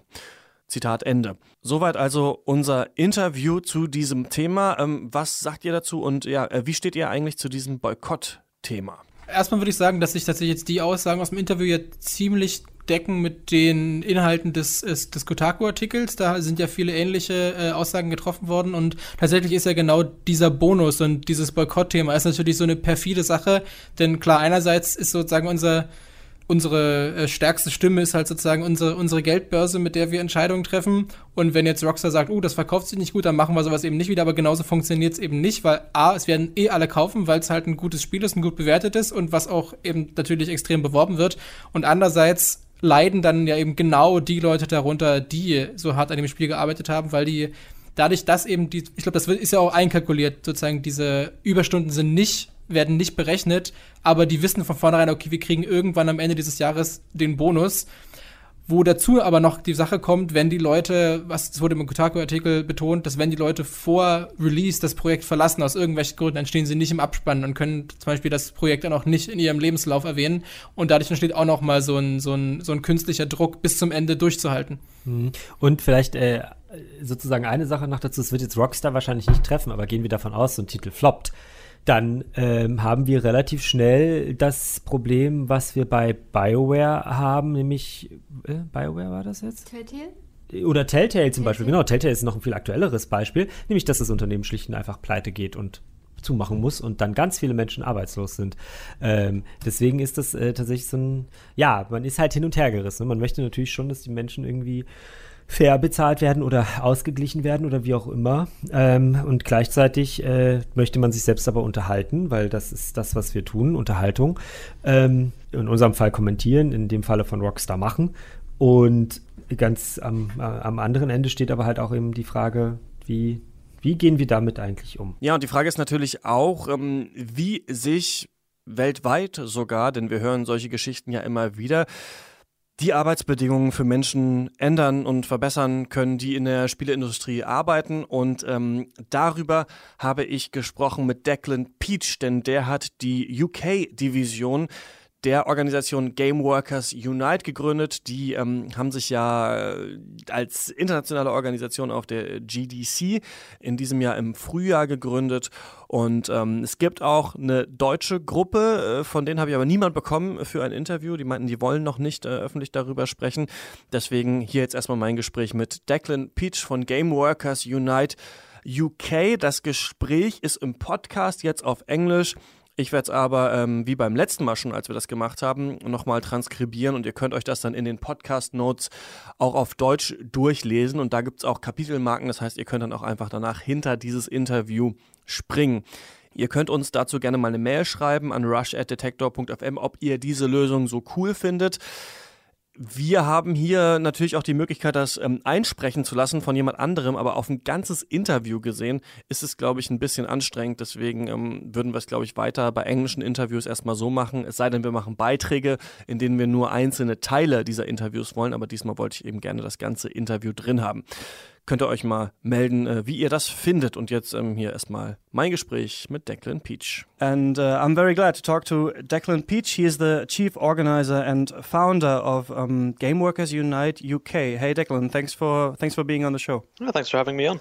Um, could you tell me a little bit about yourself and your career in games? Maybe like how did you end up uh, founding this organization? Um, yeah, so I've only been in the industry for about two years. I think less than that, actually. Uh, I graduated from a master's in England, um, and I worked in a very small indie studio as a designer.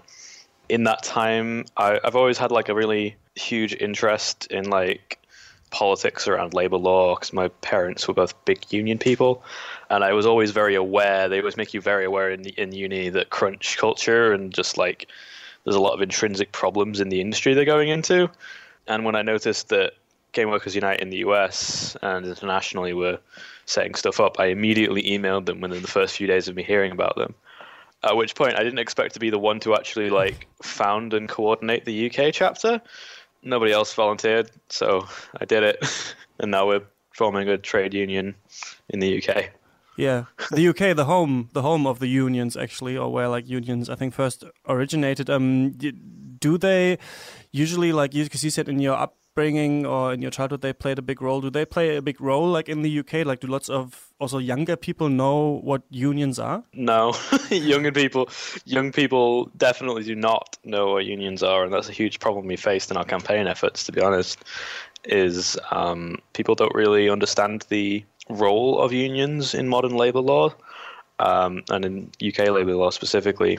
How do you explain like what a union is or why unions are important to like younger people that don't have an idea what that actually is? Um, so yeah, basically, I, I explain to people that a union is where you get together apart from your employer, and you say, "All right, we have leverage in that we could deny our labor or do things to disrupt your business if you don't negotiate with us to improve our conditions, whether that be pay a lot of people don't realize that's what unions like were founded to do, mm-hmm. and that's why I explain to people. And, and, young people love it when I tell them that. That sounds great to them. Improving their condition, yeah. It's because it's funny. I think it's funny to, to, see this whole like discourse now like reappearing in the games industry when actually like the first foundations of unions was like a while back. So it's funny to see like this probably like same kind of discourse or like arguments against unions and for unions that people maybe like a hundred years ago already have talked about now coming up in games again. Um, yeah, it, it's really interesting the tech industry because it formed in a space and in a time in history, like in like the 90s, where unions were historically very weak, and so they never had that backing when the industries themselves really formed. Um, and now it's just gotten to the breaking point where we're realizing, hey, um, there's actually things we can be doing here. We can actually start collectively bargaining and trying to fight for a better deal than ourselves. Yeah. Let's maybe talk because I obviously want to talk about what problems you guys think there are in the in the games industry. Let's maybe talk about the um, game that we're already talking um, in this podcast about. Red Dead Redemption 2 came out like um, 2 weeks ago, I think. How did you guys see like the launch of that game or the period like leaving leading up to that launch? It's an interesting one because um, Rockstar has always been historically not great to employers because it's such a huge, huge organization, and the amount of things they produce are so huge, so like ridiculously unimaginably massive. The, like the scale of their projects.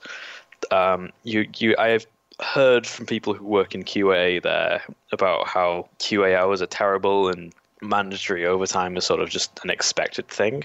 But it was interesting to see when Dan Houser made a tweet being like, "Yes, we're so proud and that some of us did hundred-hour weeks leading up to the release," and then there was the inevitable backlash. Um, in many ways, because of movements like ours, where we actually consider like starting to question whether the industry is like this, and in that it became more of in the public eye, which is great for us. But it's terrible that it's the thing that happens in modern day. Um, he ended up retracting it and uh, saying it was only him and a few writers. But I've spoken to plenty of employees at Rockstar, and I know that they still do a lot of overtime.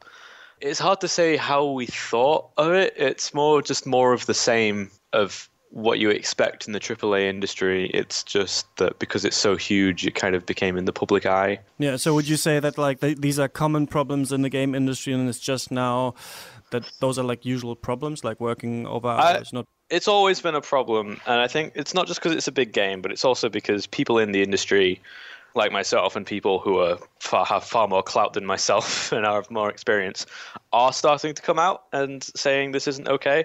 Like one of the things that really kicked off Dan House's um, hundred-hour working hours tweet was then Josh Sawyer, the guy who designed Fallout New Vegas, just said, "No, this isn't okay," in response to him, uh, which is great. I think it was something that everyone in the industry has been building up to for a while with our campaigning efforts, but because it's so big, it really got into the public eye. What we say, uh, what are, or could you tell a bit about, about like these problems in the game industry, like aside from oh maybe right, this yeah, culture um, crunch, or like give some some more examples? Like the things that happen at Rockstar are really they're not much different to what happens at every other big company. Um, you got crunch time. You got very short, unstable contracts, not just for QA but also for development people. Um, you've got a really bad working culture towards not just people of color and women, but also like, but yeah, it's common. You hear about crunch and you hear about terrible contracts and terrible wages at Rockstar. You hear about it Ubisoft. You hear about it Sega. Um, you hear about it every big company really. It's Rockstar is no, not at all unique in what they do. But there has been a change, kind of that um, th- this year when you came out at GDC or you started founding this company, that now there's more. I mean, we're talking about it now, um, but there's more talk about it, isn't it? That like there's yeah, the fact that we're talking better. about it and the fact that what Dan Houser said was so controversial and had such a backlash is a really good sign. I think a couple of years, a year, a year and a half ago, if he had said that, if it had come out and he had said that then, nobody would have batted an eyelid. But because people are actually starting to question these things, we are rightfully having backlashes against these conditions. What are like your efforts now? Maybe if, if we start in the in the UK, what are you guys like currently doing to like help people unionize? We are currently trying to turn ourselves into a union, I suppose. we we are trying to affiliate with an existing trade union and become like an industry level union where we are collective along across the whole games industry in the UK. What are your like next goals? Like, what are the next things you want to achieve for game workers in the UK? I want to hedge up our membership for one. I want to campaign to get more people in the UK unionized and informed about what a union is. And we want to basically go and just have a look at what we can do for game workers in the UK because we want to be able to say, how do we want to tackle crunch? Do we want to reward studios and collaborate with studios who don't do crunch, or do we want to um, bargain with studios who are really bad for crunch time? And we're just basically going to have a long process of figuring that out and then do it. Do you know what I mean? Like as soon as everything's ratified, that's when we actually start the real work. The last question I would have is, um, what do you think like consumers should do, or people that, um, yeah, just like really like um, to play video games? Because I'm leading up in uh, to the release of Red Dead Redemption 2, there was this talk about should consumers like boycott these games, but then, as we talked about, you say that these issues are kind of like rampant in lots of different studios. What could they like mm. do to kind of like support developers? That's a very good question. I would say the biggest thing that people could do to support developers, if they don't boycott, is say to developers what their opinions are on these things. Say to developers, I don't want to play your game because I know how you treat your workers. As a developer myself, I know the fa- I know for a fact that we listen a lot to people who come directly to us about our products. Um, and if developers start realizing that their audiences might actually have quite a pro union stance, they might get a bit hot on the co- hot under the collar and be like, "Oh, maybe we should actually listen to these union people because this could actually affect our sales." Um, so yeah, I don't know. I, I, don't. I don't think an organized boycott would work, but you could always, always pressure developers, and you could always put the word out about unionization efforts as well. Like, let people know what we do, and because I think the more we are in the public eye, the more powerful we appear and more powerful we really are. Äh, soweit also mein Gespräch mit Declan Peach. Ähm, ich würde euch mal fragen wollen, denkt ihr, mm, oder wie, wie, wie, wie seht ihr das bei Giga Games? Es gibt jetzt ein paar Seiten, Kotaku hat es gemacht, Polygon hat es gemacht, die in den Tests das auch erwähnen, unter welchen Bedingungen die Spiele wahrscheinlich entstanden sind. Ist das was, wo ihr auch drüber nachdenkt, das äh, zu machen? Das ist jetzt mein Partner. Ähm, tatsächlich denken wir gerade sehr viel darüber nach, was wir mit unseren Tests eigentlich machen, weil wir in den letzten ähm, Monaten und eigentlich auch schon in der Zeit davor für uns selbst festgestellt haben, dass so wie wir die Tests bislang geschrieben haben, also dass am Ende auch so eine Wertung steht mit einer Zahl, dass das für uns eigentlich nicht mehr so richtig zeitgemäß ist und nicht so ganz das widerspiegelt, wie wir ähm, auf Spiele blicken und wie wir uns eigentlich selbst so einen Test vorstellen. Nun ist es so, dass wir halt zu einem größeren Unternehmen gehören und auch bei uns ähm, nicht, nicht die Uhren schneller laufen und die Gewerke schneller malen, als es andernorts der Fall ist. Aber ähm, wir grübeln darüber nach, Tests quasi irgendwie zu verändern. Wie das dann am Ende aussieht und ob ähm, zum Beispiel sowas hineinkommt wie äh, möglicherweise Arbeitsbedingungen und so weiter und so fort, das wissen wir noch nicht zu 100 Prozent, aber es ist auf jeden Fall etwas, worüber wir natürlich nachdenken können. Was wir aber ja die ganze Zeit sowieso schon immer machen und auch das werden wir in Zukunft natürlich weiterhin tun, ist halt eben in zum Beispiel diesem Podcast oder auch in Artikeln genau diese Themen mit aufzugreifen und ähm, natürlich auch im Idealfall von unseren Tests auf eben diese Artikel zu verlinken oder eben umgekehrt, sodass halt da trotzdem eine, eine Verbindung hergestellt werden kann vom aufmerksamen Leser. Ja, das finde ich interessant. Ich denke auf jeden Fall auch, dass man es ansprechen sollte. Ich glaube auch, der Test ist gar kein schlechter Ort, weil den eben viele Leute lesen werden.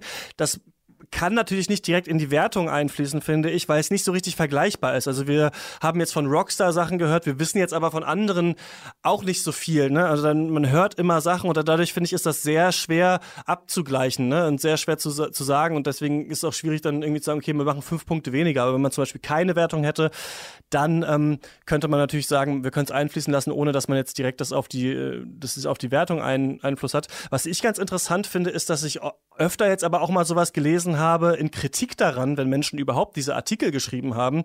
Ja, aber bei eurem iPhone macht ihr euch ja auch keine Gedanken, dass es irgendwie in China produziert wurde und so weiter. Oder ja, jetzt, jetzt seid ihr kritisch, aber dann esst ihr das 1-Euro-Schnitzel und kauft den Primark-Pullover. Und da würde ich sagen, das ist halt diese typische Argumentation des Whataboutisms. Also ja, du machst jetzt das Gute, aber du machst das andere Gute nicht. Also ich finde es gut, dass es diesen Diskurs gibt. Ich finde es toll, dass wir uns darüber Gedanken machen, wie Spiele entstehen und auch auf die Entwickler achten, weil die machen also die lieben diese Produkte ja auch und es ist natürlich toll, wenn sie irgendwie entlohnt werden.